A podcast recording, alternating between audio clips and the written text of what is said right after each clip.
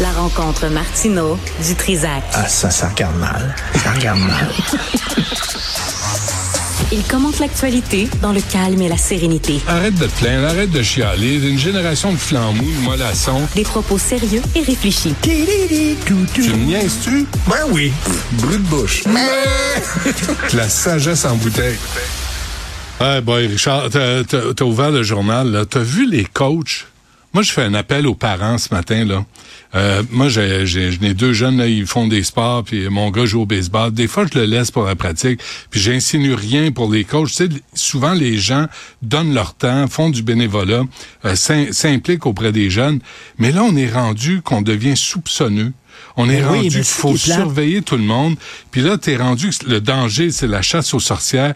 Ah, l'as-tu vu, il a donné une petite tape sur les fesses. Tu sais, à, mon- à mon époque, à mon époque, au baseball, on disait, hey, let's go. Puis tu sais, il y avait rien de sexuel. Là, c'est rendu, parce que si t'es surveilles, ça devient méfiant. Puis si t'es surveilles pas, ben t'as des trous de cul comme ceux-là. Là, c'est Chaillé, c'est quoi son nom, là, au prof de karaté? J'espère qu'on va fermer son école à lui. Lui, là, 61 accusations. et j'avais un ami qui était enseignant au cégep. Puis il dit, enseignant au cégep, puis lui, il, était proche de ses élèves. Ses élèves l'aimaient, puis il était correct. Puis tu sais, des fois, ça peut t'arriver, tu as une élève, mettons, elle a un problème, elle est enceinte, mettons. Sait pas elle va se faire avorter, puis tout ça. Elle veut pas en parler à ses parents. Elle a confiance à son professeur. Il dit, avant, elle venait dans mon bureau, mettons, une élève comme ça venait dans mon bureau, je fermais la porte. Je fermais la porte. Puis là, elle pleurait. Puis là, elle me racontait sa vie. Puis là, on discutait ensemble. Fini. Il dit maintenant, c'est fini ça. Je ne ferme plus jamais la porte non. quand je suis avec une élève. Ouais. C'est ça qui est plate. C'est que le monde, les gens qui sont corrects, qui sont respectueux des lois, tout ça, Mm. eux autres payent pour toutes les Christy de crosseurs comme ça. Mm. C'est ça qui est mais, chiant. mais donc, euh, un appel aux parents, là, vérifier, surveiller. Si vous le sentez, on a tous un radar, hein? On a un radar, là. Il y a des fois, là, il y a une tête de, tu sais, des profs de karaté, même, là, qui se pensent des, des super-hommes, là. Tu sais, qui font des, Ah oui. qui peuvent euh, couper une courgette avec leurs mains, là, dans une cuisine. Tu sais, il y en a, là, qui font des tripes de pouvoir parce qu'ils sont capables de faire la split, puis ils font rien d'autre dans la vie, là, juste du karaté ou de, de- du kung-fu, ben, euh, Mais tu sais, c'est parce que le rapport aussi, c'est c'est- vraiment insidieux parce que le rapport entre un entraîneur puis son athlète, c'est très près.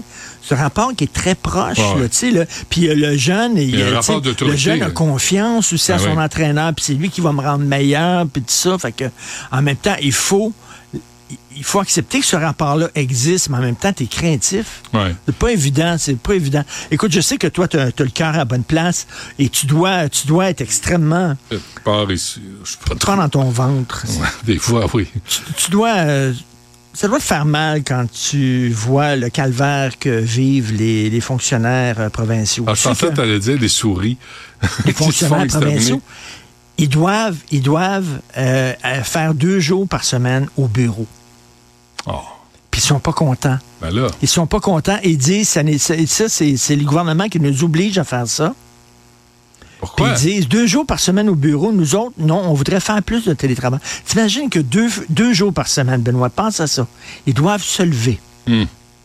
prendre leur douche, s'habiller, Se brosser les dents quelque part là-dedans? peut-être se brosser les dents, peut-être. Marcher jusqu'à leur char, puis aller là-bas. C'est c'est dur ce qu'on leur demande. Hmm. C'est dur. Mais là, il y a quoi? Il va y avoir une grève? Il va y avoir une protestation? Ben, pas euh, une grève parce que tu es obligé de, de te rendre au pitage. Non, non, tu veux Tu pas tu ça. peux pas faire de Non, tu pitage en une télétravail. Tu fais une grève en télétravail. Tu En télégrève. Est-ce que c'est possible, ça, Faire une, télé- télégrève? Une télégrève. T'es chez vous, tu fais rien. T'es devant ton écran. Fuck off. Fuck off. Tu travailles pas.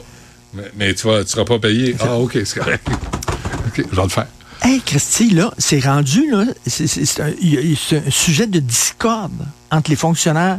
Écoute, là, euh, on leur a dit, là, euh, Parce qu'il n'y a plus de patron, euh, Richard. C'est ça. Ils veulent être à maison. Non, mais il n'y a plus de patron. Chacun est son propre patron. Puis quand un patron te dit quelque chose, tu l'ignores. C'est rendu comme ça. Il y en a qui s'imposent. Il y en a qui, qui sont encore rough. Mais, en général, les patrons devraient comprendre qu'ils doivent là- se soumettre aux employés. mais là, les gens là, disent ah, être professeur, être infirmier, être policier, c'est trop exigeant, ça demande trop. Non, ça m'intéresse plus. Donc, il y a des pénuries de main-d'œuvre dans ces jobs-là, les jobs exigeants. Parce qu'on les a Et là, et là ils Ouais. sont fonctionnaires. Ouais. Puis même là, même là, trois jours à la maison se passer. Ouais. Ils veulent quatre jours à la maison. Il y a comme un équilibre à trouver. Il y a un équilibre à trouver, genre, excuse-moi, là, la job nécessite que tu sois présent physiquement. Fin de la discussion. Ou euh, on va s'entendre, tu peux le faire en télétravail, mais il faut que tu prouves que la production est là, par exemple. Tu n'es pas là, tu n'es pas chez vous pour faire des brassées pour pogner le cul. Fait que là, tu peux voir. Il y a, il y a flexibilité. Tu sais, on- moi, je comprends ça. Tu peux avoir de la J'ai une flexibilité, collègue, une mais... collègue de travail ici. Oh, Une fille qui travaille avec nous. oui. Sa supérieure, elle travaillait ailleurs avant. Sa supérieure, elle faisait du télétravail. Puis eux autres, ils, ils regardent si ta souris bouge. Tu vois, ils voient, y a-tu, es-tu. Fait qu'elle a mis comme un, elle a mis sa souris, elle l'a collée sur, tu sais, les, les, les, les, les, les, euh, les- aspirateurs Oui. robots. Oui. Tu comprends? Qui se Oui. promènent dans la maison. Elle a mis sa souris dessus. Puis là, l'aspirateur se promenait. Wow. Fait qu'eux autres disent, il y a de l'activité sur son ordinateur. Je comprends. Fait qu'elle est en train de travailler. Et elle, ben, elle se pognait le baigne. Ouais. Mais il y a toujours c'est- des exemples de mauvais employés, il y a des mauvais patrons. Il y a, il y a comme, mais, mais que la norme soit, faut que tu te pointes la face euh, au travail. Tu te pointes la face. Mais tu sais, des, des fois, ça, ça- ça nous est arrivé euh, pour toutes sortes de raisons. Pendant la pandémie, par Ouais. exemple, où on animait le show à partir de chez nous. C'est plate. C'était pas la même affaire, Ben non, tout. Là, t'arrives ici, là, t'es, t'es assis avec tes collègues de travail, puis ils disent, hey, ça vient de sortir telle nouvelle. Là, Ouais, là t'en discutes ensemble, t'allumes, puis il y en a qui disent, oh oui, j'ai déjà couvert ça, cette nouvelle-là. Ouais. Euh, puis là, et là, il, il arrive avec un complément d'information. C'est le fun. Tandis Ah non, que là, on est tout seul chez vous, Christy. Quel est le, le trip? Bientôt, là, on va avoir. T'as vu, euh, c'est quoi le, le- le film d'animation? euh, C'est un robot qui, qui nettoie les, les- les planètes dans l'espace. en Ouais. tout cas, là. Ouais. À un moment donné, tu vois, Ou tu pleures à la fin, là? tu vois l'humanité qui, Ouais. qui- qui se promène dans des gros euh, astronefs, comme des, des genres de, de bateaux de croisière dans l'espace. Puis ils sont tous gros. Ils peuvent plus marcher Ah oui, ils parce qu'ils sont plus. tous sur des, des Ah ouais, triporteurs. Puis ils ont tous des esprits de gros Wall-E. pouces. Merci. Wall-E, euh, exactement. Merci, Tristan. Puis ils ont des gros doigts. Parce que c'est tout ce qu'ils font, c'est appuyer sur l'ordinateur. En C'est tout cas, ça. moi, quand les patrons me disent quelque chose, moi, je dis oui, patron. Puis je le fais. Je suis de cette, école-là. Moi, j'obéis. Je suis docile. T'as entendu Alexandre Dubé tantôt qui arrive avec les nouvelles initiatives de Valérie Plante pour Oui. sauver le centre-ville de Montréal. Ça, ça me rassure. On a l'impression On a que les à la problèmes, pause. hein. on a l'impression que les problèmes au Québec et à Montréal sont tellement gros que nos élus ne savent plus quoi faire. Ils sont débordés. Les problèmes sont trop complexes. Montréal, centre-ville, la pauvreté, euh, le- le- les sans-abri, etc. Ils savent plus quoi faire. Fait que là, elle, elle pense que c'est vraiment là, avec des sculptures d'animaux, puis des...